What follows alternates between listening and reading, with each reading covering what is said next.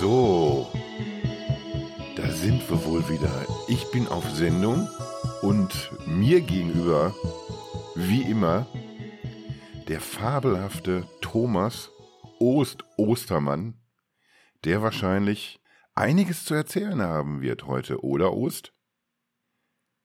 Oder Ost? Hm, hm, hm, was? Ah, ah, Mensch, Ja, Kasi. guten Morgen, Ost. Mensch, Kasi, du hier. Ich bin gerade eingenickt. Ich bin noch so ein bisschen, bisschen im Jetlag vom, vom, vom USA-Trip tatsächlich, ja. Aha. Ich überlege, ob wir für, später für, fürs Nachvertonen und fürs Bearbeiten unseres Podcasts, ob ich dann so ein, irgendwie so ein, so ein Jingle-Sound irgendwie einspielen soll. Jedes Mal, wenn du wieder so eine, so eine Kackenhauer-Bemerkung raushaust, dass du in New York und in, in den USA gewesen bist auf großer Depeche-Tour. Ich glaube, da, da kommen bestimmt so, so 20, 30 Bemerkungen locker zustande, habe ich das Gefühl. Meinst du, ich war ja nicht nur in den USA, ich war sogar in Kanada. Da- Jetzt müsstest du, jetzt brauchst du deinen Jingle wieder, ne? Ja, ja. Ich bin, ich bin jetzt schon bedient. Ich bin noch ein bisschen erkältet. In was für einer Form bist du denn eigentlich nach Hause gekommen? Ja, auch erkältet. War, war, war fast zu erwarten. Wir sind irgendwie durch sämtliche Klimazonen ge geflogen, gelaufen, geradelt, ja. Und äh, ja, dann in New York hat es mich tatsächlich so ein bisschen erwischt. Ähm, aber äh, natürlich habe ich die, die Show im Madison Square Garden äh, natürlich mitgenommen, ne? Das ist eine Unverschämtheit. Und da wäre jetzt der dritte Jingle auch schon. Das, Ja, ja, lassen wir das mal fallen, weil sonst haben wir eine halbe Sendung nur Jingle. Machen wir das mal lieber nicht. Das stimmt. Wir hatten ja, genau, wir hatten ja, wir hatten ja tatsächlich angekündigt in der letzten Sendung, ähm, dass wir uns heute ein bisschen drüber unterhalten wollten, äh, über das erste Depeche Mode Konzert Hm. und über das letzte. Mein letztes war übrigens in New York im Madison Square Garden. Ach, Mensch, wann war das denn? Äh, Das war tatsächlich, wann war denn das? Letzte Woche Freitag. Das muss ja gerade erst gewesen sein. Ja, Mensch, verrückt. Gut, dass du es sagst. Ne? Du Genau. Sack. Äh, apropos das letzte Konzert, wenn wir jetzt hier, wenn wir doch jetzt hier über, über nagelneue Konzerte sprechen, über eine komplett neue Tour, die ja in Europa noch gar nicht angefangen hat, hau doch mal den von dir bestens vorbereiteten Disclaimer raus. Das, du, das kann ich machen. Warte mal, kurze Pause. Achtung. Es folgt ein Disclaimer. Die heutige Folge des Podcastes kann Spuren und Elemente von der neuen Setliste der Memento Mori Tour enthalten. Wenn Sie diese nicht hören wollen, schalten Sie bitte jetzt ab und hören Sie die Folge zu einem späteren Zeitpunkt. Wenn Sie sich nicht überraschen lassen wollen beim Konzert und etwas Vorfreude aus dem heutigen Podcast mitnehmen wollen, dann bleiben Sie einfach dran. So nämlich. Ja, wir machen das ja alles immer so in der Hoffnung, dass Leute zuhören. Und, und wenn ich mich so zurückerinnere, so die letzten paar Tage, tatsächlich haben sich echt eine Menge Menschen gemeldet, die sich das A anhören und B, glaube ich, sogar verrückt genug sind, weiterhören zu wollen. Und, um sogar noch einen draufzusetzen, die hören sogar so gut zu, dass die, dass die mitbekommen, wenn wir hier Scheiße reden zwischendurch. Ja, das ist, es ist, es ist unfassbar peinlich, dass wir, oder ich darauf hingewiesen wurde, dass mein erstes Album, was ich mir gekauft habe, am 19.03.1990 natürlich nicht die Music for the Bestes war, die ich zu Weihnachten gekriegt habe, sondern es war natürlich die Violator. Vielen Dank an die vielen Hinweise zu dieser, zu diesem Fauxpas, der mir da unterlaufen ist. Da war ich einfach, einfach zu viel Music for the Messes im Hirn an dem Zeitpunkt gerade gehabt, glaube ich. Ja. Ja, aber vielleicht sollten wir einfach jetzt jede Folge sowas einbauen, um auch mal so zu, zu checken, wer hört denn überhaupt richtig zu von den ganzen Halunken. Das ist eigentlich auch eine super Idee, ne? Dann, dann weiß man das, ne? Und äh, ja, wir haben uns tatsächlich gefreut, weil wir viel Feedback bekommen haben und wir bekommen ja dann auch so Auswertungen, wann das wie wo abgerufen wurde. Und, und Kasi, jetzt musst du dir das mal vorstellen, ne? In dieser Auswertung habe ich sogar gesehen, das haben sogar zwei Leute aus USA und Kanada abgerufen. Das ist ja verrückt. Wer mag das denn gewesen sein? Ich weiß es, ich weiß es nicht. Da muss irgendwer gewesen sein, der, der vor kurzem in, in USA oder Kanada gewesen ist. Ich, ich hoffe ja mal der Pinzi, dass der das Ja, war. vielleicht, vielleicht war der das sogar. Das, Oder- das oder hat-. Oder vielleicht seine Frau, die das heimlich gehört hat und Pinzi darf es gar nicht wissen. Das weiß man nicht, ja, tatsächlich. Der Sache werden wir noch auf den Grund gehen, weil Ja, wir, wir sind ja nicht nur hier ein Depeche-Laber-Podcast, wir sind ja auch natürlich investigativ unterwegs. natürlich, aber sowas von. Aber bevor wir jetzt hier nur nicht investigativ unterwegs sind und Dummzeug labern, soll, sollten wir uns jetzt mal um das Thema kümmern, oder? So, so nämlich. Nämlich, genau. Ne? Das erste und das letzte Depeche Mode Konzert. So, und da fangen wir natürlich wieder chronologisch an. Das ist dem Scheiße, ersten- weil dann, dann bin ich immer der Erste, der was erzählen muss. Merkst du? Ja, weil du, ja, weil du so alt bist. Ja, Ja, eben. Aber, aber das, das, das ist ja das Schöne. Wenn man ein alter Depeche Mode-Fan ist, dann hat man die auch wirklich zu Zeiten gesehen, wo die Leute heute, die sich so eine Memento Mori-Tour angucken, nur von träumen können. Ne? so. So, quasi. Und damit, damit übergebe ich dir mal das Wort. Ne? Was war es? 16.05. in. Nee, das war Waldbühne. Du warst in Dortmund, das war ja, 6.05. 1986 oder wann war es genau? du bist einigermaßen nah dran. 22.05. war das. Ja, fast. Verdammt. Ja, ich habe ja letztes Mal habe ich ja schon schon berichtet, dass ich da mitstrippt quasi, dass da so ein so ein ganz neues Fan-Level erreicht wurde und gleichzeitig ja auch die Tourdaten irgendwie an oder die Welttour angekündigt wurde. Ja, und ich, ich weiß nicht, warum man so dieses Gefühl hatte, aber so als, als 15-Jähriger ist das vielleicht nicht so ungewöhnlich, dass man ja eher vielleicht unsicher ist, haut das alles hin? Kann ich das überhaupt? Ist das, ist das überhaupt was für mich? Passiert das tatsächlich?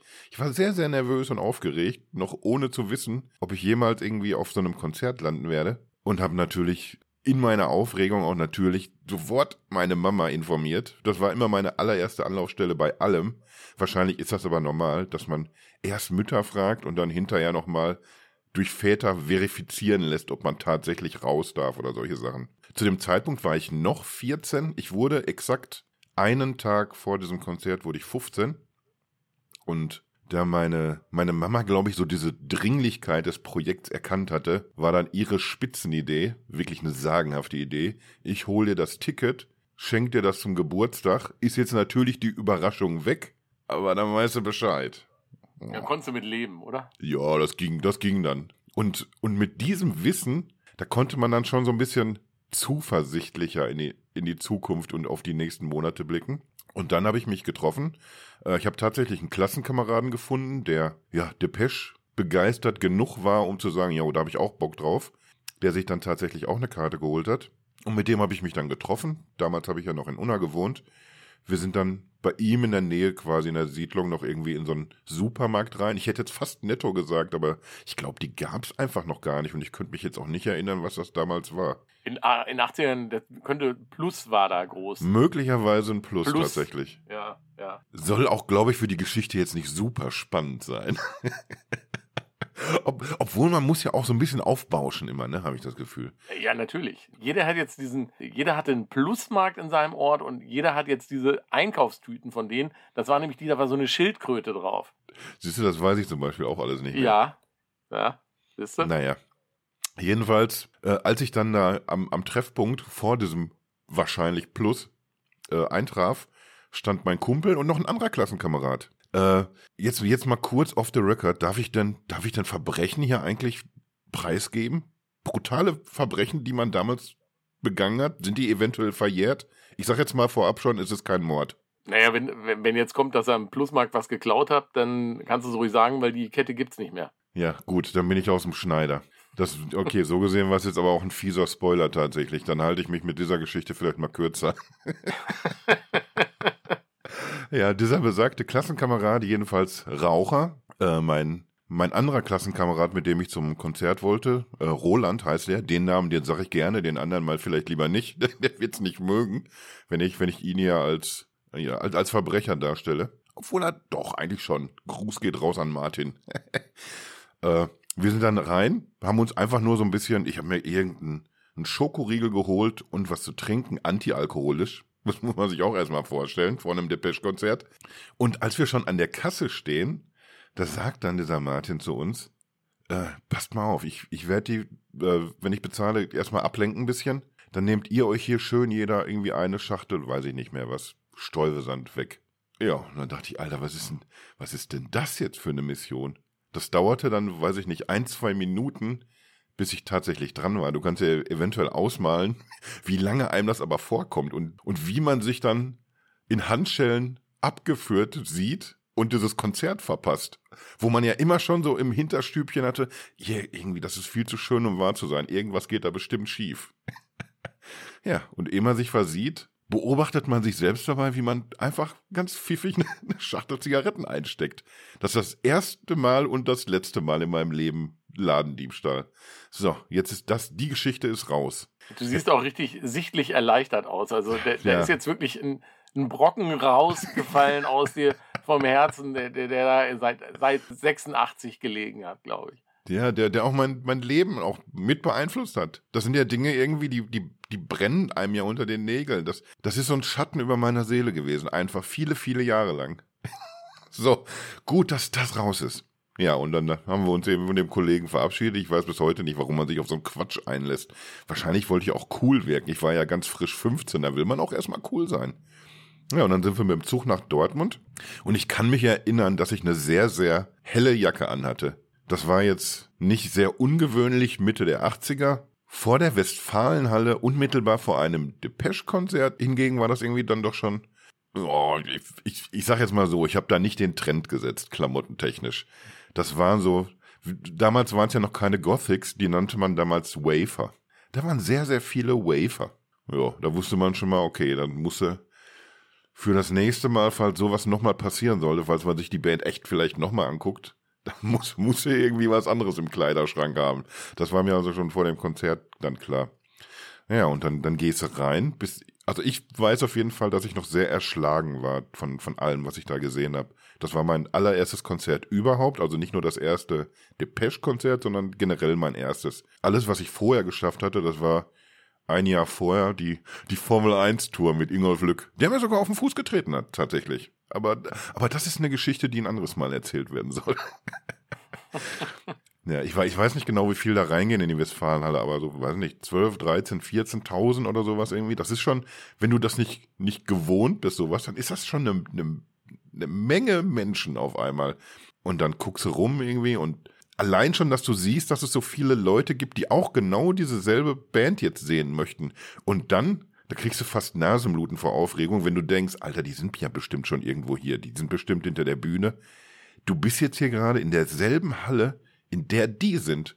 Und dann stellt man sich so gedanklich so eine, so eine Weltkarte vor, weißt du, wo man, wo man so sich sieht und wo man, wo man Depeche sieht. Und irgendwie diese, diese Nadel, die man dann da in so einen Globus steckt oder in so eine Landkarte, die ist immer meilenweit voneinander entfernt. Die sind immer komplett woanders als ich bin. Aber in dem Moment wenn du da so eine Nadel reinsteckst in so eine Karte, zack, da sind sie beide. Wir sind, wir sind am selben Ort. Das war, puh, ich, ich kriege jetzt schwitzige Hände, wenn ich nur dran denke, tatsächlich. Naja, und dann, du kennst das ganze Getue ja nicht, du weißt ja gar nicht, wie sowas losgeht. Dieses Konzept Vorgruppe zum Beispiel war mir auch nicht wirklich bekannt, glaube ich. Ich weiß jetzt gerade nicht, ob das, ob das was ist, was man irgendwie aus der Bravo hätte wissen müssen. Aber ich war auf jeden Fall erstmal erstmal ein bisschen erschrocken, als da irgendwie so eine ganz andere Truppe auf die Bühne kam. Weißt du wahrscheinlich. Wer, wer war das? Book of Love oder Matt Fredden? Nee, Book of Love waren das. Book of Love, okay. Von denen ich auch noch nie was vorher gehört hatte. Da begann eine, eine lange Reihe von, von Konzerten, wo ich mit, mit Vorgruppen konfrontiert wurde, die ich einfach nicht kannte vorher. Das wurde ja dann fortgesetzt mit mit Front, dann mit Nizza-App. Das sind alles so Kapellen, die hast du dann erst gekannt, nachdem du sie das erste Mal bei Depeche gesehen hast. Naja, die haben dann irgendwie so ein paar Lieder gespielt. Ich weiß nicht, ob das eine halbe Stunde ging oder so. Tatsächlich finde ich auch keine Setlist davon. Nur dieses I Touch Roses, das ist irgendwie direkt hängen geblieben. Ich glaube, die Olle, die hat auch sogar Blumen ins Publikum geworfen, wenn ich das noch richtig erinnere. Wir standen damals irgendwie so, ja, ich sag mal so sechste, siebte Reihe, wo ich denke, Alter, wenn, wenn du Dave jetzt gleich so nah siehst, wie du diese Sängerin hier gerade gesehen hast, unfassbar. Ja. Da, da spielte mir dann allerdings mein Klassenkamerad einen, einen klitzekleinen Streich, dem ging es nämlich nicht so gut. Es wurde sehr viel geschubst, es gab noch kein Front of Stage, es gab auch keine Wellenbrecher oder irgendwas. So wie, wie der Innenraum war, so war er halt. Und da wurde so ein bisschen gedrückt von der einen oder anderen Seite. War so ein bisschen, als, als schwappt man in so einem, ja, in, in so einem in so einem Meer, so hin und her. So ein Meer voller schwitziger Leute. Ja, und das, das fand er jetzt nicht so richtig super und schlug dann vor, lass mal lieber weiter nach hinten stellen. Warum ich da mich hab breitschlagen lassen, ich weiß es nicht. Wir sind dann jedenfalls schön nach hinten marschiert. War letzten Endes vielleicht auch echt okay, weiß ich nicht. Vielleicht hätte ich dieses Konzert dann auch nicht überstanden. Ich war ja immerhin ein, ein zarter 15-jähriger Bengel, der sehr, sehr, sehr, sehr dünn war. Das, das muss man sich auch erstmal vorstellen, tatsächlich. Naja, und dann haben wir eben von hinten geguckt. Es wurde dunkel und dann zuckten so Blitze. Die haben das ja so schön mit so einem mit so einem Vorhang, die ganze Bühne verhängt. Auch so irgendwie Dinge, die du nicht so erwartest. Du denkst irgendwie, da steht äh, irgendwie stehen Instrumente rum und dann kommen die und dann geht's los. Aber nein, die haben richtig, richtig gezaubert. Ja, und dann eben, dann hast du irgendwie durch, durch diese, diese blauen Laserblitze hast du dann gesehen, Alter, jetzt stehen die da. Ich habe doch eine Silhouette gesehen da oben gerade. Ja, und dann, dann stehen die Mannequin auch tatsächlich. Du hörst die, die ersten Töne. Das war noch nicht Black Celebration, das war noch Christmas Island. Ja, und dann, dann ging das los. Dann hat er hinter der also hinter diesem Vorhang losgesungen, der dann natürlich genau in, in der Sekunde fällt, in, in der dieses Lied Fahrt aufnimmt. Und ich, ich glaube, sowas vergisst du in deinem ganzen Leben nicht, was, was dieser Augenblick mit dir macht, wenn du dann das erste Mal diese Band so komplett siehst und, und auch hörst, wie dieser, diese ganze Halle durchdreht auf einmal. Das war schon, ich bin ein bisschen begeistert jetzt nachträglich und auch ein bisschen happy, dass ich da schon da war und, und auch meinen Eltern dankbar, dass, dass die das zugelassen haben. Ja, und äh, wir haben eben schon mal ganz kurz anklingen lassen. Das war natürlich auch nochmal eine andere, andere Setlist. Ich meine, logischerweise, 1986, mieses Konzert, komplett ohne Never Let Me Down Again, ist klar. Aber da hast du dann eben noch so ein paar Kracher gehört, irgendwie von, ja, von der Speak and Spell. Da waren tatsächlich drei Lieder dabei und es waren nicht nur dreimal Just Can't Get Enough. nee, Boys They Go haben sie gespielt, ne? Auf jeden Fall. Ja, genau. Was haben sie ja. denn noch? Ja, und Photographic. Ja, und auch so ah. uh, More Than a Party, Shake the Disease und sogar It's Called a Heart. Nicht, was ich auf dem Wunschzettel ganz oben hätte, aber das haben sie halt irgendwie auch nicht so, so super oft mehr gespielt danach. Die werden wissen, warum. Dann, dann habe ich mich auch, glaube ich, tatsächlich dieses komplette Konzert nicht vom, vom Platz wegbewegt. Also da hinten, wo wir uns hingestellt hatten, da stand ich dann und habe mehr oder weniger einfach diese, diese Bühne hypnotisiert in einer Tour angestarrt. Mein Klassenkamerad meinte hinterher noch irgendwie sowas wie, du, ich habe schon gesehen, du bist gar nicht so richtig ans Tanzen gekommen. Und ja, hat er recht. Ich, ich hatte auch in meinem ganzen Leben bis dahin noch nicht, nicht getanzt. Also alles, was ich geschafft habe zu tun, ist so ein bisschen mitklatschen und, und nach den Songs auch applaudieren. Das war so meine, meine Interaktion. Das sollte noch ein bisschen dauern, bis ich dann tatsächlich tanzbereit war. Ja, so war das. Und dann bist du sehr, sehr glücklich nach Hause gefahren. Ein Traum. Jetzt du. Jetzt ich. Mhm. Ich, ich kann, also ich muss dazu sagen, ich war ein bisschen, äh, bisschen älter als du. Ich war äh, immerhin schon äh, 17 Jahre zu meiner Rechtfertigung zu dem, was ich jetzt gleich erzähle. Will ich noch kurz anmerken. 1919, 70 ist was anderes als 2023, 17 zu sein. 1990 war man da wirklich noch, noch Küken und alleine nicht lebensfähig, muss man, muss man ganz ehrlich sagen. Ja? Ist so. Da, das, das wollte ich schon mal als, als Entschuldigung für das bringen, was ich jetzt erzähle. ähm, fangen wir erstmal an, wie ich überhaupt äh, zu dem Konzert gekommen bin. Weil wahrscheinlich wäre ich nicht da gewesen, wenn äh, meine Schwester mir nicht damals diese ganzen Kassetten zugeschustert hätte. Und ich wäre wahrscheinlich auch nicht da gewesen, weil ich habe das überhaupt nicht auf dem Schirm gehabt, dass die auf Tour gehen. Wie gesagt, Facebook und sowas gab es ja noch nicht. Ich glaube, selbst Videotext war da noch ein, noch ein Fremdwort. Ja, und äh, von daher, woher soll ich wissen, dass Depeche Mode auf Tour kommt? So. So, genau. Und ich weiß noch, es war dann äh, im Sommer, die waren da ja in den USA schon. Die Tour hat ja tatsächlich gestartet am 31.05.1990 in Miami. Und ähm, es war dann irgendwann so im, im Sommer, muss wahrscheinlich Ende Juni, Anfang Juli oder so gewesen sein.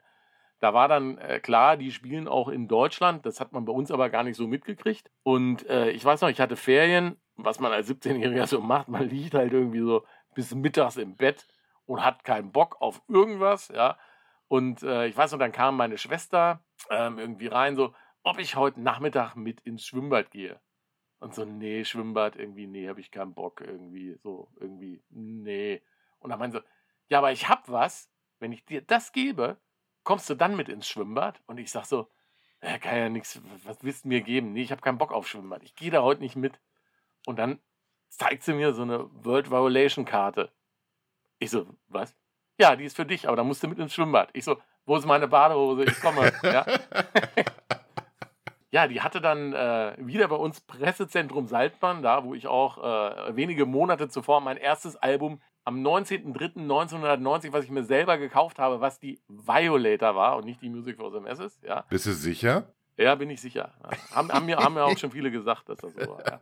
Und da gab es tatsächlich Karten. Also die hatten auch immer so einen, so einen Kartenverkauf. Da hatte ich mir dann auch, glaube ich, damals sogar für die Devotional Tour die Karten auch gekauft. Und der, der Verkäufer da, der hatte da immer so unter der Kasse so eine Schublade. Ne, und dann, dann zog der da immer die Schublade raus und hatte der da irgendwie so ein dickes Bündel mit einem Gummiband drum. Das waren dann die Jo. Karten. Dann hat er da zwei abgezwackt, ja. Und dann hast du da irgendwie 72 Mark auf den Tisch gelegt für eine World Violation Tour, 36 D-Mark die Karte, ja. Und äh, der hat dann immer parallel noch ähm, ein Bus-Package damit dazu vertickt. Also du hast dann, ich glaube, 49 Mark bezahlt für die Karte. Da war aber dann Bustransfer von Holzminden nach Hannover und zurück mit drin. Vielleicht nochmal für, für die Leute, die einfach zwei Wochen jünger sind als wir. Wir hatten damals D-Mark. Also, wenn ihr den Europreis wissen wollt, müsst ihr das nochmal halbieren. Darf man echt nicht drüber nachdenken. Nee, darfst du nicht, ne? Darfst du nicht. Und äh, ja, was halt witzig war, weil meine, meine Eltern, äh, ich, ich entstamme ja einer Busfahrerdynastie, kann man fast sagen. Ja, also äh, und äh, die Busfahrt hat dann tatsächlich, äh, es war dann ein Ostermann-Bus, mit dem wir dann zum Konzert gefahren sind. Da haben wir dann hinten auf der, auf der letzten Reihe gesessen, wie das gehört. Die Coolen sitzen immer hinten, waren dann auch noch irgendwie zwei, zwei, drei Kumpels von mir mit dabei. Wir sahen wirklich aus wie irgendwie frisch, frisch aus dem Ei geschlüpft, ja. Und klamottenmäßig ging es mir, glaube ich, da auch so ähnlich. Ich, ich, ich bin da so schäbig hingefahren, ja. Und dann, und dann kommst du da an in Hannover und die ganzen Wafer, wie sie halt hießen, ja, hochtopiert, schwarz, Creepers an. Ich weiß Jo. gar nicht, ich glaube, ich, ich glaube, ich hatte hellblaue Chucks an, irgend so eine, so eine weite Jeans, was man damals getragen hatte, aber immerhin ein Depeche-Shirt, was ich mir damals im, äh, über einen Quelle-Katalog bestellt hatte. Ach du meine Güte, was, was war das denn wohl für ein Motiv? Das war ein weißes T-Shirt und da war ein großes viereckiges Bild drauf. Ähm, Bild aus der, müsste auch Messes oder Black Celebration Ära gewesen sein, wo, wo die so einen Hut hochhalten. Äh, Also die sind alle vier drauf, Martin in der Mitte und Ah, ich glaube, Ellen ja, ich- hält den Hut von ihm so hoch. Ich glaube, ich weiß, welches Bild das ist tatsächlich. Ja, das, das war da drauf. Das gab es im, im Quelle-Katalog oder also irgendwie da habe ich das hergehabt, ja. Habe ich, glaube ich, sogar noch. Ich habe ja alles noch. Ich habe ja alles noch. Hier kommt ja nichts weg. Ja. ja, so bin ich auf jeden Fall zu dieser Karte gekommen. Ja. Und dann, wie gesagt, der, der Tag, als es dann soweit war, es war ein Dienstag, das Konzert, bin ich dann mittags aus der Schule runtergegangen und da hat man sich so Gedanken gemacht, was da jetzt wohl heute so passiert und äh, akribisch irgendwie, also wie man sich das jetzt so vorstellt. Ja, genau. Und dann ist es logischerweise, du kommst dann da an, irgendwo Messehalle 3 war das in Hannover, kommst du da irgendwie an. Super viele Leute, hast du nie mit gerechnet, was ist das? Ja, äh, so ein bisschen hat man es ja erahnen können, weil kurz vorher ja das 101-Video irgendwie rauskam, ja. Und dann bist Mhm. du da in die Halle rein und, und dann gibt es halt Sachen, die, die lassen das kleine Ostherz damals schon erstrahlen, ja, oder ließen das damals schon erstrahlen und die lassen das heute auch immer noch erstrahlen, ist dann halt einfach, du kommst dahin, dann Merch, so eine ganze Wand voll T-Shirts, ja. Ich, ich weiß nicht, ich habe damals, nach dem 101 bin ich ewig rumgegangen. Ich wollte, ich wollte unbedingt dieses 101-Shirt mit den vier Köpfen drauf haben. Hm. Das hast du ja nirgendwo irgendwie großartig gekriegt. Und ich weiß dann noch, irgendein Kumpel von mir, äh, der war dann irgendwie, ich glaube, der war in den USA. Und dann kommt, kommt der echt mit diesem T-Shirt zurück. Aber für sich halt, ne? Also nix, nicht eins mitgebracht, ja. Hast du das Frechheit, zusammengeschlagen? Ja, ne? Ja, nee, das nicht. Da waren wir ja noch, waren wir ja noch nicht so, ne? Aber ne, also muss man, sich mal vorstellen, ja. Also ni- nicht, nicht so wie ich jetzt, der, der, ne, der, der dir und Schappi zusammen äh, T-Shirts jetzt in den USA gekauft hat. Also, jetzt wollte ich ja gar nicht erzählen. Das ist ja eine Überraschung. Verdammt. Ähm, Wollen wir mal hoffen, dass er nicht zuhört, ne? Der hat wahrscheinlich Ja. auch andere Sorgen gerade, aber da, da Ja, reden wir bestimmt auch ein da- ganz anderes Mal drüber. Wenn Da überhaupt. reden wir auch mal ein anderes Mal drüber, ja genau. Nee, ähm, jetzt waren wir kurz off-topic, ne? ähm, so, Merchandise, ne? Dann, äh, oh, das mit der Rose, nee, das mit den vier, wo sie draufstehen, dann hat, äh, waren, die- hingen die ja auch mal mit der Rückenseite nach vorne, mit den Städten drauf, boah, da steht auch Hannover drauf, die Rose dazwischen, oh, das andere mit der 90 hinten und die Orte im Kreis drumherum, Ach ja. und guck mal, dieses große weiße mit DM und der blauen Rose, was es nur in XXXXL gab. Ich meine, das passt mir heute noch, das Ding, ja. Und das habe ich aber damals getragen. Damals war ich irgendwie 70 Kilo oder so. Wie, wie, wie unfassbar kacke muss man da drin ausgesehen haben. Ja. Aber ja, so war es halt. Besser ja, als wenn, wenn ich heute meine T-Shirts von damals anziehe, die, die alle in, in maximal so L gewesen sind, weil ich ja ein langer Typ war, aber halt ein langer, dünner Typ. Ich, ich ja, glaube, die kann ich maximal heute, ich, ich weiß nicht, die kann ich mir vielleicht als, als Hut aufsetzen, aber ich kann die mit Sicherheit nicht anziehen. Aber man hat die tatsächlich, ich habe die damals tatsächlich schon in XL gekauft. Ich weiß gar nicht warum. Also da konntest du mich irgendwie, irgendwie war das in damals was riesengroßes, schlabberiges anzuziehen. Ich weiß es auch nicht. Sie konnten auf jeden Fall nie groß genug sein. Klamotten konnten zu klein sein, aber sie konnten nicht zu groß sein. Ja, genau so war es, ja. Naja, auf jeden Fall äh, Riesenaufregung. Da hast du natürlich nur irgendwie 3,50 äh, Euro Taschengeld mitgehabt. Das hat dann irgendwie für ein Shirt gereicht, ja. Da musstest du dich da auch noch entscheiden, ach, welches nehme ich denn jetzt, ja. Und das ist, glaube ich, jetzt auch, das ist bei mir irgendwie auch so, so ins Hirn gebrannt, weswegen ich mir heute allen Scheiß irgendwie immer mindestens zweimal kaufe weil ich mir damals das immer nicht kaufen konnte. So, haben wir das auch geklärt. Das ist, wir machen hier Tiefenpsychologie, merkst du? Ne? Schon, ne? Ja, ja. Aber ich, ich glaube irgendwie, weil bei dieser Vollmeise, die dich einfach zentnerweise Platten kaufen lässt, da muss auch noch mehr dahinter stecken. Aber das, das, über die Folgen werde ich mir das erarbeiten, was da bei dir nicht so richtig funktioniert. Oder so, ja. Kommen wir Oder bestimmt so. noch hin. Ja. Ja, also wie gesagt, Merchandise war natürlich das erste äh, Highlight. So, dann, dann gehst du da rein, dann auch, ja klar, Vorgruppe hast du auch nicht auf dem Schirm gehabt. Die war jetzt, war halt auch nicht Front- oder Nizer App. Die hätte ich damals auch tatsächlich noch nicht gekannt. Das war irgend so ein Konstrukt, Electribe 101. Ja, genau. Das ging auch sogar. Ich fand irgendein Lied gut von denen, aber das andere ja. hat mich mehr so gelangweilt. Ich kann's, ich, ich, ich kann's dir gar nicht mehr sagen. Also die waren mehr so jetzt, hausig, ne, würde ich fast sagen. Ja, es war irgendwie so ein bisschen, ging eher so ein bisschen in die Techno-Richtung, glaube ich. Also, äh, wenn man da von Techno noch schon reden konnte oder so. Also, es, ja, ich kann, also kann ich mich auch, auch nicht, nicht großartig dran erinnern. Aber nee, in Summe, ja, hat man sich das dann irgendwie angeguckt und dann, und ja, und dann war es aber wie bei dir auch, ne? Du stehst dann da und denkst so, wo, wo ist denn hier gleich was? Man hat auch nichts gesehen. Die hatten ja auch da bei der World Violation Tour die Bühne so abgehängt. Da hing dann ein großes D und ein großes M und in der Mitte die Rose vom Violator Cover, aber irgendwie so in, in lang. Also da war nochmal ein Stiel unten, hm. unten dran, ja. Und ja, da hast du da gestanden. Irgendwie stehen wir hier gut. Ja, sieht man hier was? Keine Ahnung. Ja, man war ja noch ein kleines Döpselchen da. Und ja, irgendwann ging, ging, ging das dann los, auch mit wilden Blitzen. Light als Intro nach wie vor echt ein, einer meiner Intro-Klassiker. Ja. Absolut. Äh, sensationell. Während des Intros fallen dann auch diese Vorhänge runter. Es zuckt und blitzt und es ist voll Nebel.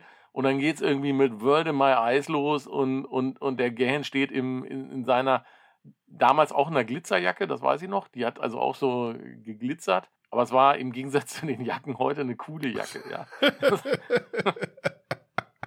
Das, das muss man festhalten. Das war kein, kein Sakko, es war halt so eine, so eine klassische 80er, 90er Dave Gahan-Jacke in, in cool, ja. Mhm. Weiße Hose, Febel für komisches Schuhwerk hat er, glaube ich, damals auch schon gehabt. Da hat er also Cowboy-Stiefel oder irgend sowas drunter gehabt. Wobei das auch noch harmlos ist gegen das, was er heutzutage so trägt. Aber da komme ich ja gleich noch zu, ja. ähm, Ach ja, wir reden ja auch noch über die neuen. Kon oh. Wir, wir, sind ja jetzt gerade, wir sind jetzt gerade in der coolen Zeit, ja.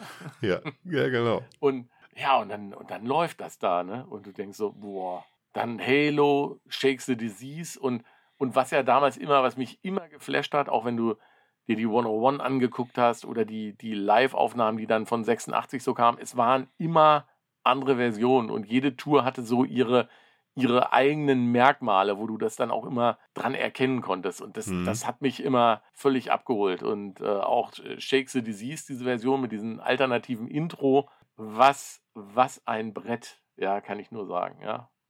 Wer, wer das nochmal erleben will, Force to Mode spielen genau diese Version jetzt, äh, haben wir neulich in Erfurt gesehen. So, so, viel, so viel Gänsehaut kann man gar nicht erzeugen, wenn man beim Konzert ist, wenn man das dann hört, ja. Ja, wir, wir haben es ja auch, glaube ich, schon in Berlin einen Tag vorher gehört, aber. Nee, da war es noch eine andere Version. Auch, auch wenn wir uns da nicht so dran erinnern können, weil da irgendwas passiert ist. Ähm, da war es aber noch eine andere Version. Die fing mit dem, äh, wie bei der, bei der, ähm, bei der, äh, na, 101 hm. mit, dem, mit der hohen Martin-Stimme an, Stimmt. wo er das Publikum hat singen lassen. Und einen Tag später haben sie dann diese World Violation Tour Version rausgehauen. Das war so, und die, die hat mich halt auch damals bei der Tour völlig abgeholt, ja. So, und dann, und dann kommt natürlich, was kam, was kam nach Shakes the Disease bei der World Violation Tour? Ich weiß es doch nicht. Ey, Birmingham. Birmingham kam Zum dann. ersten ja. Mal in deinem Leben. Äh, zum ersten Mal live und und ich weiß auch, vorher kam diese 10-Inch-Version raus und diese, diese Remixe auch von der, von der, von der 101. Und da gab es ja diesen Absolut-Mix und das waren ja Mhm. alle, alles Versionen, die waren ja fernweg von denen, was du dir, wie, wie geil du das Lied fandest, ja. Hm. Und dann spielen die, dann bist du da auf dem Konzert und die spielen irgendwie diese absoluten Mix-Version und das fängt mit diesem Geblubber an. Da war ich erst, da war ich erst furchtbar. Da dachte ich so, nee, jetzt spielen die diese Schraul-Version, haben wir dazu gesagt, ne? Weil die so, weil die so schräg ist, ja. Jetzt spielen die diese Version. Nein, das kann nicht wahr sein, ja.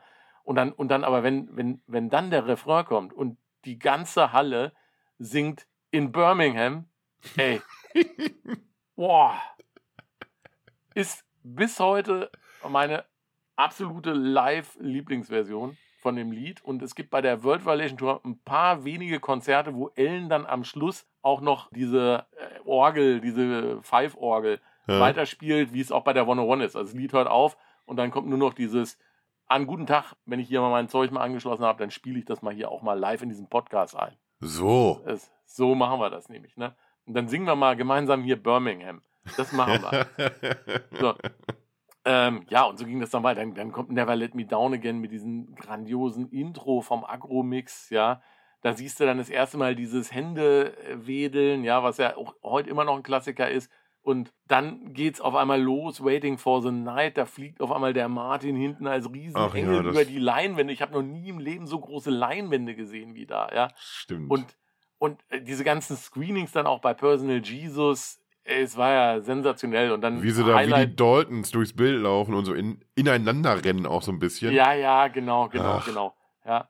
Und, und dann absolut das Highlight dann äh, in diesem Auto. Dave fährt, glaube ich, Martin auf dem Beifahrersitz und äh, Andy und äh, Ellen sitzen hinten quasi in diesem Cabrio mit den Füßen Mhm. auf der Rückbank hinten einfach so drauf und die fahren da in USA über irgendwelche Highways zu Behind the Wheel und dann geht das Ding über in Route 66. Kriege ich allein hier, kann ich dir zeigen, beim Erzählen Gänsehaut. Ja. Ich auch. Oh. So, und dann, ey, und dann ist es auf einmal zu Ende. Und dann denkst du, boah, du bist völlig geflasht. Nächsten Tag war ich fast nicht lebensfähig, ja. Ich glaube, ich, ich, glaube, ich war auch nicht, ich glaube, ich war auch nicht in der Schule. Es ging, ging, ging glaube ich, nicht. Ging nicht, ja. Und ich war so geflasht und dann habe ich irgendwie mein, meinen Kumpel Kai dann damals gesagt so, boah, was haben die denn? Da haben wir, oh, wir müssen, wir müssen uns, wir müssen uns eine Kassette aufnehmen, wo die Lieder so drauf sind, ja. Und da haben wir die Lieder aufgeschrieben, wir haben das gar nicht mehr zusammengekriegt. Also es gab ja auch kein Setlist FM, da gucke ich mal eben, was sie gespielt haben. Nee, Und auch kein Forum, wo gespoilert wurde. Genau, es gab kein Forum, ne? Also du, ne, und wir, wir, wir haben so einen Zettel uns dann aufgeschrieben, ich glaube, so war es gewesen. Nee, das vielleicht davor oder dahinter, das, das wusste man echt nicht mehr, weil man war wirklich so geflasht, ja, dass einen das äh, völlig äh, fertig gemacht hat. Also mich zumindest, ja. Ja. Und ja, Und die Frage ist, was, was ist denn von diesem, was ist denn von diesem Glanz geblieben? von diesem Glanz. Naja, auf jeden Fall kam, da müssen wir aber tatsächlich eine gesonderte Folge machen. Auf jeden Fall war ein Fazit danach, wenn die nochmal auf Tour kommen, dann machst du nicht nur eins. Das war das erste Learning. Ja. Dann, äh, das zweite war dann, irgendwann gab es dann damals Disc Center, war so ein Plattenversandbude, ja. Und dann hat dann irgendwie, man hat ja dann immer drauf spekuliert, ey, wann, wann ich will diese Aufnahmen haben. Wie- wann, wann kommt denn von denen da was raus? Und der Kenner weiß, es gibt keinen offiziellen Mitschnitt von der World Violation Tour. Das der, der blutet mir das Herz immer noch. Es gab dann mal irgendwie ein paar Snippets von einer Videokassette, die aufgetaucht ist. Es gibt inzwischen tatsächlich zwei Soundboard-Recordings von San Francisco und Los Angeles. Hm. Und es gab dann irgendwann im Disc Center Unute à la Mode, eine Doppel-CD, hat 50 Mark gekostet. Mailand Palla Trussardi hieß die Location, 11.11.1990. Die hatte dann irgendwie ein Kumpel bestellt und meinte so, oh, diese kannst du dir nicht anhören, furchtbar. Und ich reingehört, ich so, ja, hört sich scheiße an, aber das sind die Versionen, ja. Und das war mein erstes Bootleg. Und ich habe dann gesagt, die schickst du nicht zurück, die behalte ich. Und dann habe ich da irgendwie 50, 50 Mark hingedrückt, ja. Und dann, die, die ist auch heiß gelaufen bei mir im CD-Player, das Ding, ja. Und das war dann. Mein erster Bootleg war übrigens 1981 Manchester. Eine Kassette. Da dachte ich auch, Alter, wie hören die sich denn an? Was für eine Kacke ist denn Und man das? kann, ich, ich habe, glaube ich, meinen kompletten Freundeskreis gequält in Anfang 90ern mit gruseligen Mitschnitten, die ich irgendwie mir erkauft, ertauscht, ergaunert oder sonst was habe. Aber Thema Bootlegs wollten wir eine gesonderte Folge machen. Mindestens, mindestens, Mindestens eine, machen wir, ja. Äh, ja, so war das. So war das bei mir, ja. ja, dann lass mal vorspulen. Dann, Dann haben wir eine jetzt, ganze Zeit lang nichts. dann haben wir jetzt 2018 und wir schwitzen. Wir sind in Berlin und schwitzen. Wir haben schlimm geschwitzt. Vor allen Dingen der, der Dick hat schlimm geschwitzt. Das, das, ich ich habe noch ein paar Erinnerungen mehr als, als diese Abschlusskonzerte. Wir reden jetzt hier von den beiden Waldbühnenkonzerte, 23. und, und 25. Juli äh, 2018. Ich habe nicht mehr so viele Erinnerungen an, an 86. Da habe ich also jetzt einige mehr an dieses 2018er Konzert, aber aber die erste Erinnerung, die hat tatsächlich echt mit dieser, mit dieser abartigen Hitze einfach auch zu tun. Was ja auch gleichzeitig eine Rechtfertigung war in all diesen Tagen. Wir, wir haben ja irgendwie dann die, die Hauptstadt wieder unsicher gemacht ein bisschen.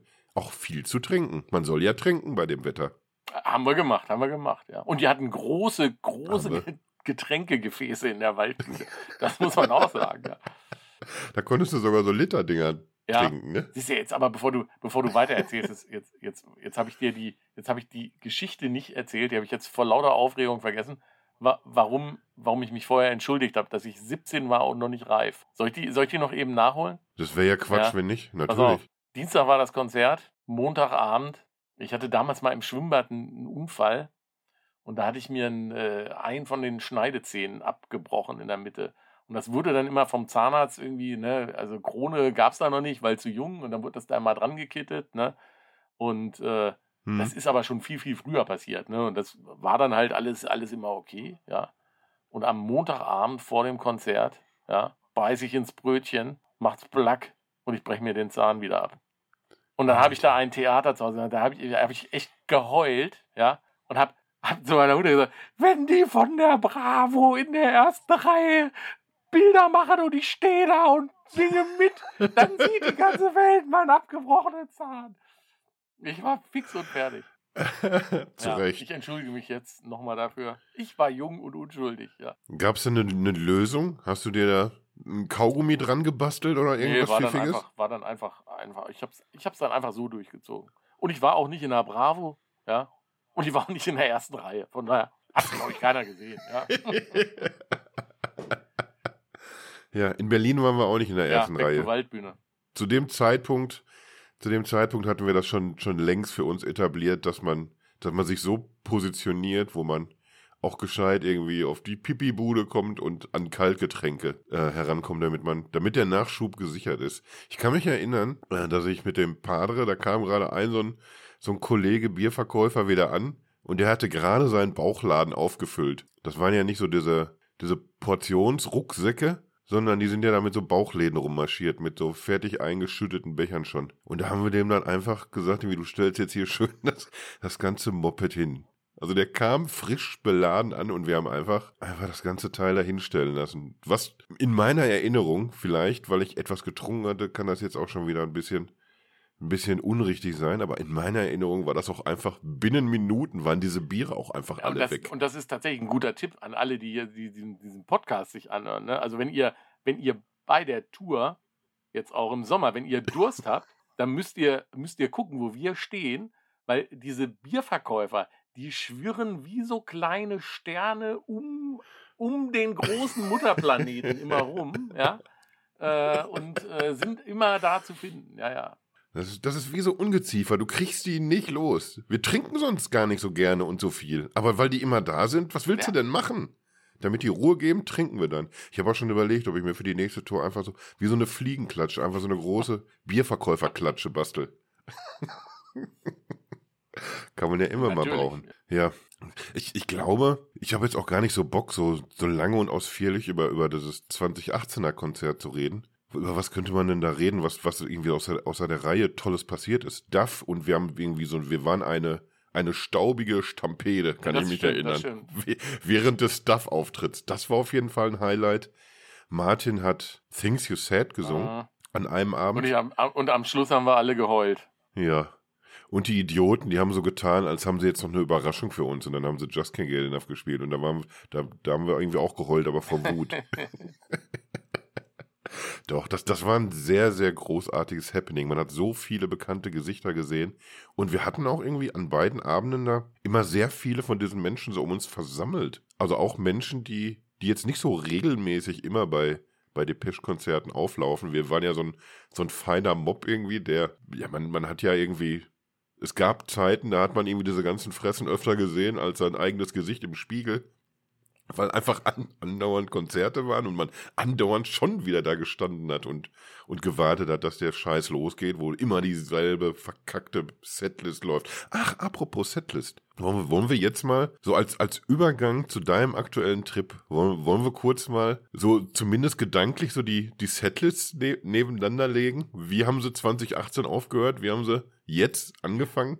Das, das kriegen wir hin. Ein, eins, ein Abschluss noch zum, zum Berlin. Da haben wir, weil du gerade von der, von der Meute um uns rum äh, redest, da haben wir ja auch noch ein super cooles äh, Abschlussbild von der Tour gemacht, wo, wo dann wirklich, ich glaube, da sind wir, glaube ich, 40 Leute oder so drauf. Ne? Das, das ist äh, echt cool, ja. Und man, man muss halt sagen, äh, es, hat- es, es hat zwei traurige Aspekte auch 2018 in Berlin. Ich habe da das letzte Mal live Gabi gesehen von Duff, der leider kurz drauf verstorben ist. Und es Mhm. war auch das letzte Konzert mit Andy, ne? Ja, Mit Fletch, genau. Das hätte man, Da habe ich auch tatsächlich ein bisschen Bammel vor, tatsächlich. Wie das jetzt sein wird, wenn, wenn du das erste Mal vor der Bühne stehst irgendwie und du siehst im Vorfeld weder sein, sein Synthesizer da stehen, noch wird er dann dahinter rumspringen Mhm. später dann. Das wird wahrscheinlich nochmal ein merkwürdiger Moment werden. Wie war das denn für dich? ja, also mein letztes Konzert war ja dann, wie gesagt, ich habe, weil du so schön beim letzten Mal gesagt hast, ne, ich habe ich hab mir mal drei, drei Kerben mehr in Colt gemacht. Da muss ich aber sagen, Kasi, bei mir reicht ein Colt für die Kerben nicht mehr aus. Ich habe schon eine Winchester inzwischen. Ja, ich brauche einen Langschaft. Und äh, ich habe jetzt mir ein Langschwert Äh, geholt. Genau, genau. Nee, und ähm, ja, ich bin ja gestartet anders als bei den Tourneen zuvor. Ähm, ich, ich wollte partout nichts von der Setlist wissen. Bei den letzten Konzerten Mhm. war das nicht so tragisch, also bei den letzten Tourstarts war das nicht so tragisch, weil ich da immer bei den ersten Konzerten war. Also 2009 war es Luxemburg, 2013 war es Nizza und 2017 waren wir in, in Stockholm. 2009 war noch gut. Jo. 2013, weiß ich noch, da hat, hat mich in Nizza dann so ein, so ein französischer Reporter irgendwie interviewt, wie ich das Konzert gefunden habe. Und da habe ich den wüst beschimpft, wie einfallslos unkreativ diese, diese Band ist, ja. Und wieder dieselben Versionen und noch mehr Schlagzeug und, und, und, ja. Und 2017 in Stockholm bin ich, glaube ich, während Enjoy the Silence rausgegangen, weil ich es nicht mehr ertragen konnte. Die große Anton Corbijn Tiershow. Und diese, und diese furchtbar zertrommelte Enjoy the Silence Version. Das hat auch bei der Spirit Tour wirklich drei oder vier Konzerte gebraucht, bis ich mich halbwegs damit anfreunden konnte, dass ich mir das noch ein paar Mal mehr angucken muss, ja. Und Ja, ich, ich erinnere mich auch tatsächlich noch an, an Stockholm. Du, du warst echt ich habe gequalmt erst. aus den Ohren. Aber das wich ich dann später. aus den Ohren vor Wut, ey.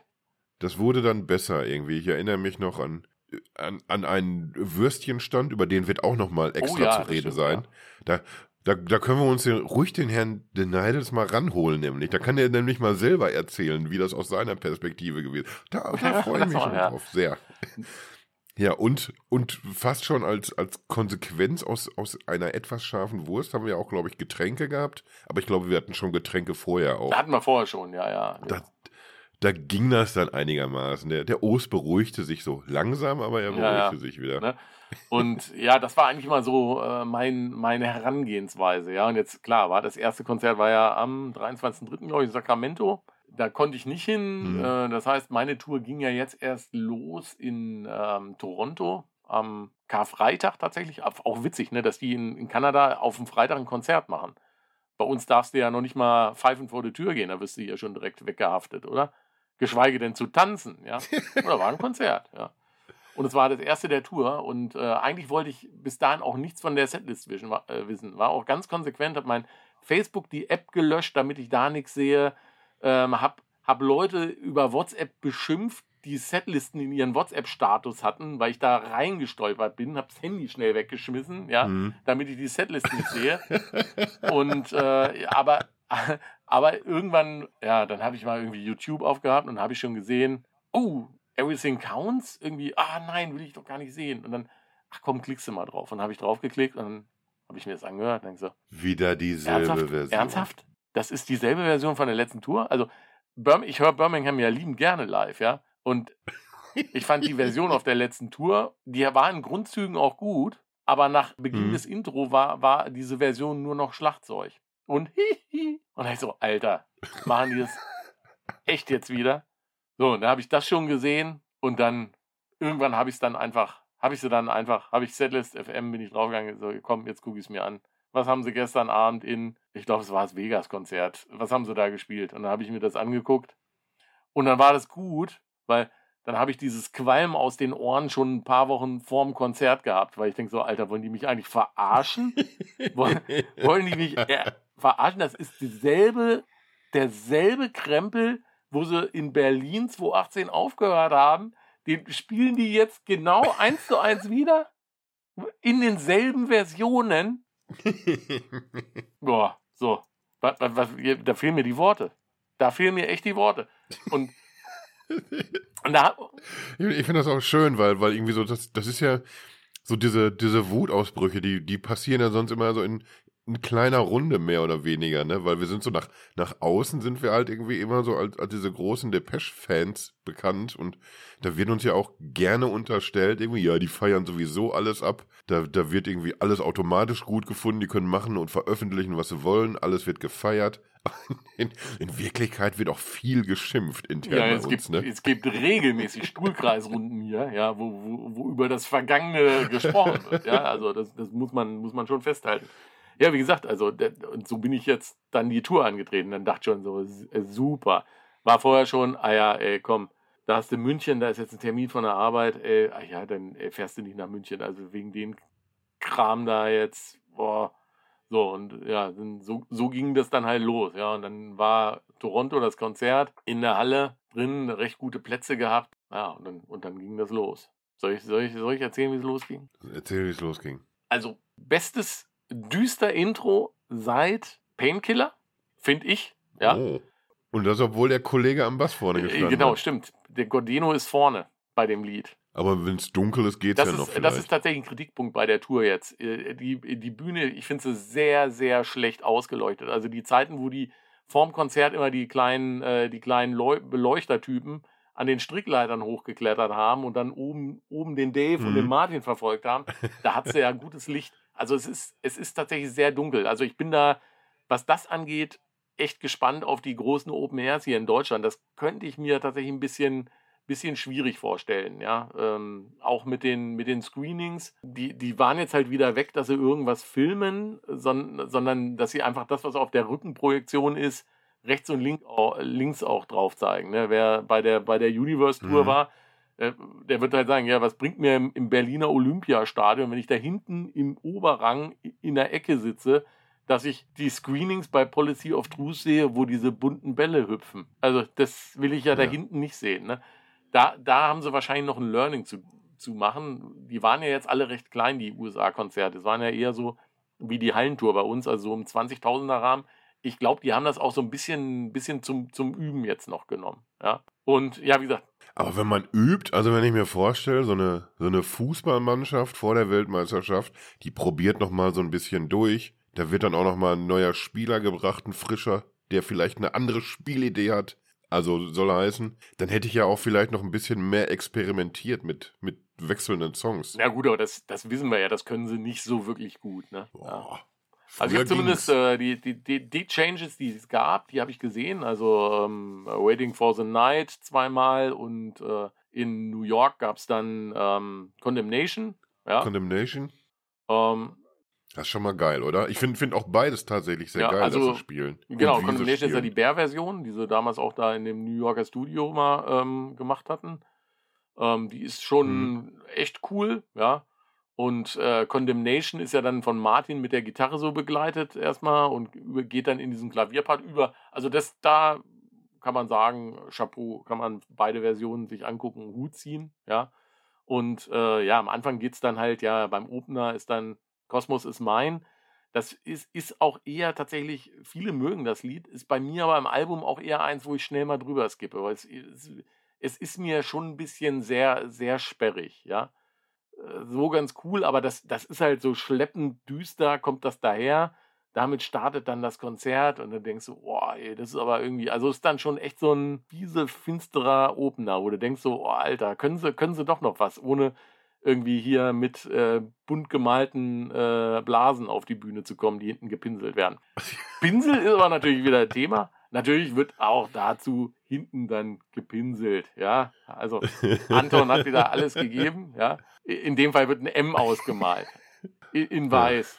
Also diesmal wahrscheinlich keine, keine Reste von, von U2, ne? Wenn, wenn sie extra ein M nee, hinstellen. nee, das, das glaube ich nicht. Aber das sieht mit dem M, das sieht schon cool aus. Finde ich Ja, auch find ich tatsächlich auch. jetzt seit, seit der Universe Tour echt mal wieder so ein bisschen innovativ, auch wenn es nur ein blödes M ist, aber es ist halt mal äh, eine Symbolik, die da wieder steht und nicht einfach nur eine Leinwand, auf der irgendwas gemacht wird, ja. Und äh, naja, Ja. dann kommt, ähm, kommt halt Wagging Tongue. Das höre ich auch sehr gerne auf dem Album. Finde ich, komm, kommt sehr gut an der Stelle. Da war dann äh, Mhm. das erste Mal Pipi in den Augen, wenn die dann so zweitstimmig singen, ja. Und dann kommt eigentlich ein Lied, wo ich sagen muss, war, wäre auch eins, hätten sie mal weglassen können, die Tour, ist dann Walking in My Shoes. Und da kann ich sagen, habe ich bei allen drei Mhm. Konzerten geheult. Und das, und das Oh. habe ich tatsächlich, beim ersten Mal war klar, weil da geht ja so viel durch den Kopf, was die letzten sechs Jahre seit der Tour alles passiert ist. Das sind ja nicht nur, nicht nur der Fletch ist gestorben oder, äh, oder der Gabi, ja auch viele andere Leute, ja. Und dann, da gehen dir dann so Sachen durch den Kopf. Und dann ist die Version auch irgendwie cool und da dachte ich schon so, ah, irgendwas, irgendwas ist anders diesmal, ja. Und äh, genauso Mhm. geht es dann weiter. Und äh, zu meinen Erstaunen, ja, ich will jetzt nicht die ganze Setlist runterbeten, zu meinen Erstaunen haben mir die Lieder, von denen ich immer gesagt habe, die können sie am besten weglassen, am besten gefallen. Ein absolutes Fund auf der Tour ist I Feel You. I Feel You ich, konnte ich nicht mehr hören. Das war nur noch ein Schlagzeuggedresche in Kombination mit einem Freestyle-Geklimper vom Gordeno auf, auf einer Pianospur. Ja, mehr war das nicht mehr bei der letzten Tour. Mhm. Und die haben da jetzt tatsächlich ein paar Stellschrauben gedreht. Also die haben dem Eigner ein paar Toms und ein paar Cymbals abgeschraubt vom Schlagzeug. Der scheint auch irgendwas da jetzt hinmontiert bekommen zu haben, wo, wenn er draufkommt, ein Sample getriggert wird oder zumindest die Schlagzeugspur mal wieder durch das geht, dass es sich so anhört wie auf dem Album. Das macht super viel Mhm. aus. Und ähm, die haben irgendwas an den Backing-Tapes gedreht. Also die Backings sind prominenter, lauter und besser als in den, auf der letzten Tour, wo man die fast gar nicht gehört hat. Und das, das, das bringt so ein Feeling zurück. Das habe ich bei DM das letzte Mal gehabt. Singles Tour oder Exciter Tour. Danach hat das ja Mhm. schwerlich abgenommen. Ja. Und das war dann, das war dann so ein Punkt, wo ich gesagt habe, so, irgendwie, die Setlist ist nicht innovativ, aber es sind dieselben Lieder, aber sie hören sich endlich mal wieder so an, wie du sie hören willst. Natürlich rastet der auch bei, bei zwei, drei Liedern am Schlagzeug komplett aus, ja, wo man dann, wo man dann auch einfach sagen muss, komm, ist so, ja. Aber in Summe echt spitze. Ich bin jetzt schon am überlegen, wo, wo kriege ich jetzt noch Karten für andere Konzerte her, damit ich noch ein paar mehr machen kann. Das, also echt und super kurzweilig das Ding. Man weiß gar nicht, wann man ein Bier holen gehen soll, ja. Und Precious es hast du bei mir gesagt, tatsächlich ne? jetzt Precious geworden. Also äh, sonst ja auch gerne mal, wenn, wenn Martin mit, mit Peter da so eine Klaviernummer abgefeiert hat. Das waren ja, ich glaube, bei, bei der letzten Tour am Schluss waren das drei Stücke pro Show. Ah, es ist, ist zu viel Klavier gewesen. Und jetzt gibt es eine Klavierinterpretation von, ähm, von dem Martin-Song vom Album. Hm, Genau. so und me. die ist auch wirklich schön. Da, die die, die wäre zu schade, um da Bier holen zu gehen. Ja, und äh, Question of Lust ist auch, geht in, in alte A Question of Lust Version zurück. War sehr, sehr schön. Ja, direkt Ah. Gänsehaut. Ja, und da, da muss ich dran denken, da, da, da kriegst du von mir noch einen Jingle. Das, das ging mir ja auch nicht aus dem Kopf. Ich habe ich hab seit Tagen jetzt dieses Bild vor Augen, wie du bei A Question of Lust am Fenster sitzt und deine Liebe des Lebens gegenüber in, in Oh. den Möbelwagen packt und, äh, und, und das Auto fährt weg und sie wird nie mehr gesehen. Da ist mir, da, auch da läuft mir hier eine Träne die Backe runter. Ja, Tja, mir ja, auch, mir auch. sowas. Mensch. Viel mehr, viel mehr will ich ja gar nicht verraten. Ihr hört wahrscheinlich so ein bisschen die Begeisterung bei mir in der Stimme. Und äh, wie gesagt, und ich, ich habe eigentlich mit dem Schlimmsten gerechnet und ich bin echt happy nach drei Konzerten da jetzt zurückgekommen. Alle drei Shows waren echt super. Vorgruppe in den Kanada-Konzerten äh, mit den Namen, ich glaube Kelly Lee Owens. Sehr cool. Kann man sich auf jeden Fall anhören. Hatte ich jetzt auch äh, bei mir in Spotify schon reingedrückt, weil die hat ein Lied ist richtig cool gewesen. Ja, beim Paar war es so ein bisschen gewöhnungsbedürftig, aber war, war eine coole Performance. Dann, da können wir ja auch nochmal drüber sprechen, dann haben wir natürlich New York, Stella, Rose and the Dead Language, also die Tochter von Dave. Da sind ja jetzt auch wieder ganz komische äh, Sachen im, im Netz passiert zu diesem Auftritt. Ich habe den mir angeguckt. Ähm, es ist jetzt musikalisch nicht meine Richtung. Man muss aber dieses Mädel jetzt nicht fertig machen für das, was er da getan hat. Also die hat einfach, Ja. die hat einfach die Chance genutzt, die ihr der Papa gegeben hat. Und warum sollte man das nicht machen? Es geht musikalisch in so eine Courtney Love-Richtung, so ein bisschen äh, Rock. Ähm, Ja, ich hatte mir ja da im Vorfeld hatte mir auch mal Songs von angehört, ist auch nicht meine Ja. Abteilung, aber genau was du jetzt sagst, irgendwie, was dann so im Netz abgeht, ist alles einfach auch nicht mehr okay. Ich, ich weiß noch nicht, irgendwie, allein so dieses sich untereinander angiften für, nein, ich weiß es besser, das Album ist super, nein, ich weiß es besser, das Album ist kacke. Und die letzten drei waren alle kacke.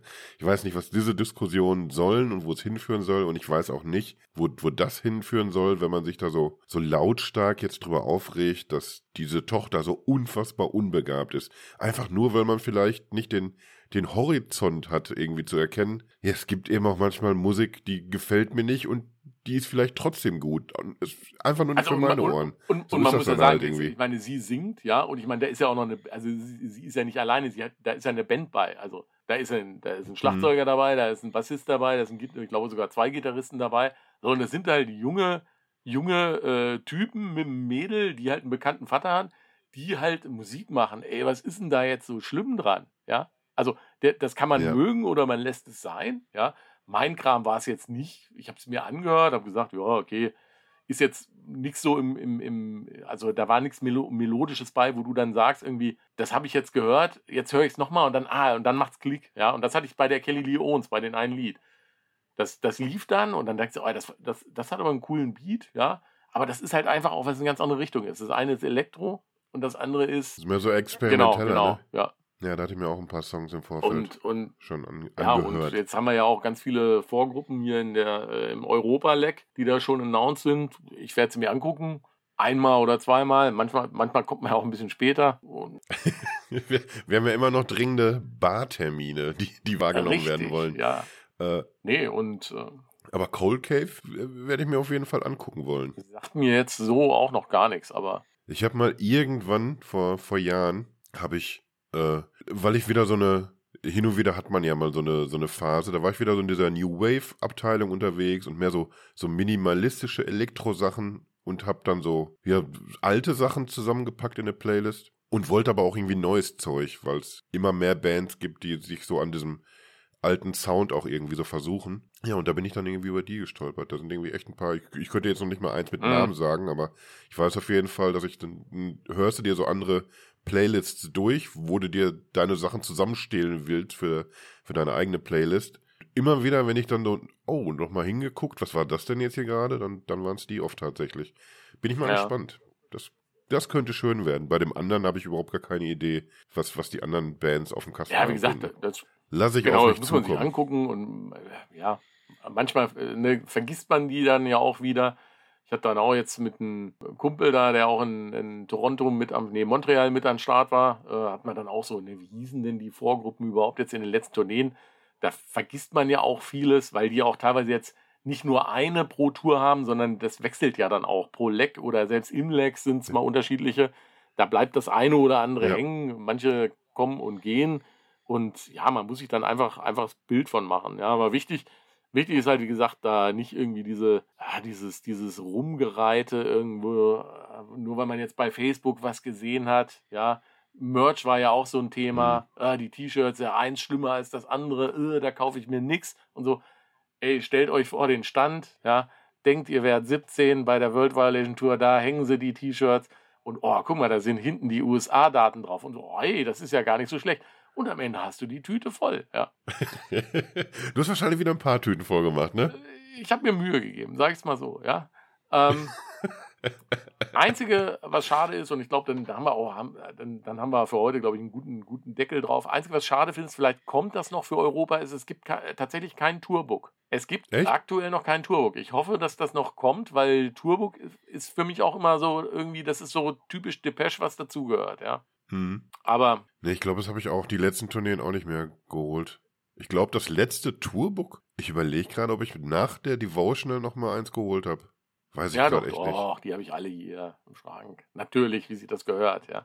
Nee, und ähm, dann blättern wir die nochmal durch. Noch durch ja. was, was, es, äh, was es wieder gibt, sind äh, diese äh, Location-Poster, ähm, äh, die ähm, mhm. abwechselnde Motive haben im Kontext von der Memento Mori. Also war jetzt zum Beispiel ähm, Montreal waren diese weißen Flügel drauf. In äh, Madison Square Garden der, der Totenkopf. In äh, Toronto weiß ich gar nicht da ärgere ich mich, weil da dachte ich, kaufst, kaufst du hinterm, nach dem Konzert, dann hast du das da jetzt nicht in der Halle da, also blöd da irgendwie zerknittert ja nur, ja. Die sind halt limitiert. Also nach dem Konzert kannst du halt mal einen Haken dran machen, ja.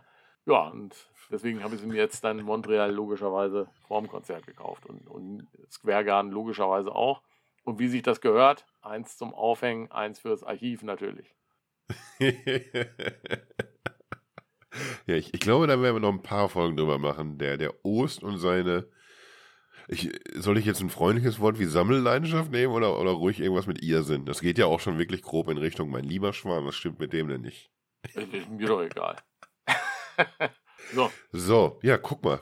Dann haben wir jetzt schön geredet über, über ein paar sehr alte Konzerte und über wirklich brandneue Konzerte. Ich, ich glaube nicht, dass das in der, in der deutschsprachigen Podcast-Landschaft jemand so hätte kredenzen können wie wir bei den Teufelskerlen. So jetzt, jetzt müssen wir uns noch einen Kopf machen, über was wir beim nächsten Mal reden.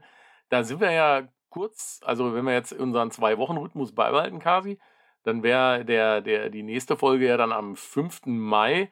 Das heißt, da sind wir kurz vor Startschuss der Europatour. Und ich glaube, das hm. würde ich doch einfach mal zum Anlass nehmen. Lass uns da doch mal über, wie, wie läuft denn eigentlich so ein Kartenvorverkauf bei euch ab? Und wie läuft der bei uns ab? Das wäre doch mal ein schönes Thema, oh, oder? Ja. Doch, das finde ich gut. Ich, ich überlege gerade, ob wir, ob wir den, den Scheppler als Stargast einladen den, sollten. Den, den Chefbesteller, meinst du? Ja, das, das wäre cool, weil, weil der natürlich irgendwie auch einen gehörigen Anteil an diesen Karten uns, uns beschafft und das, ich glaube, auch mit Magie macht. Meiner Meinung nach schwarze Magie. Das geht nicht mit rechten Dingen zu, was er tut. Andererseits aber irgendwie auch müssten wir uns manche Witze wahrscheinlich verkneifen, die wir lockerer irgendwie über die Lippen kriegen. Ja, wahrscheinlich schon. Ja, wahrscheinlich. Ich glaube, wir werden ihn einfach mehrfach erwähnen und äh, werden. Das, das muss, muss, dann auch reichen. reichen. So, so, sehe ich das auch. Ja, doch, das halte ich für eine gute Idee. Ja, so genau. machen wir das. Quasi. Es war, es war mir ein Fest. Ich bin jetzt schon auch, ich bin auch jetzt schon gespannt, was uns die Leute sagen werden, was wir diesmal ja, alles falsch bin, erzählt bin haben. Gespannt, ja. Und äh, wie gesagt, vergiss nicht, äh, hör reichlich äh, Memento Mori, vergiss das nicht. Ne? Ja, das, da, da, wollte ich sowieso, da hat neulich noch jemand gesagt, ich sollte ja. mal reinhören. Mach vielleicht mache ich das. Und möglicherweise, wenn ich es mache, vielleicht poste ich es auch irgendwo. Ich habe acht, acht Stunden im Flieger einfach auf Wiederholung. Lief, lief komplett durch. So, so das ist richtig. auch richtig so. Sehr schönes Album. Da müssen Prost, wir auch noch mal drüber sprechen, über das Album, aber das machen wir dann. Wir haben ja noch, wir haben ja noch. das machen Folgen. wir danach. Wenn, wenn wir so im Konzert Irrsinn sind, irgendwann so. machen wir das. Dann machen wir eine, dann machen wir unsere Albenbesprechung. Aber, aber erstmal, so, erstmal machen wir das Ticketing. ja, ich, ich glaube, das ist, äh, das ist auch, auch lustig. Mach's gut, mein Lieber. Tschüss. Tschüss.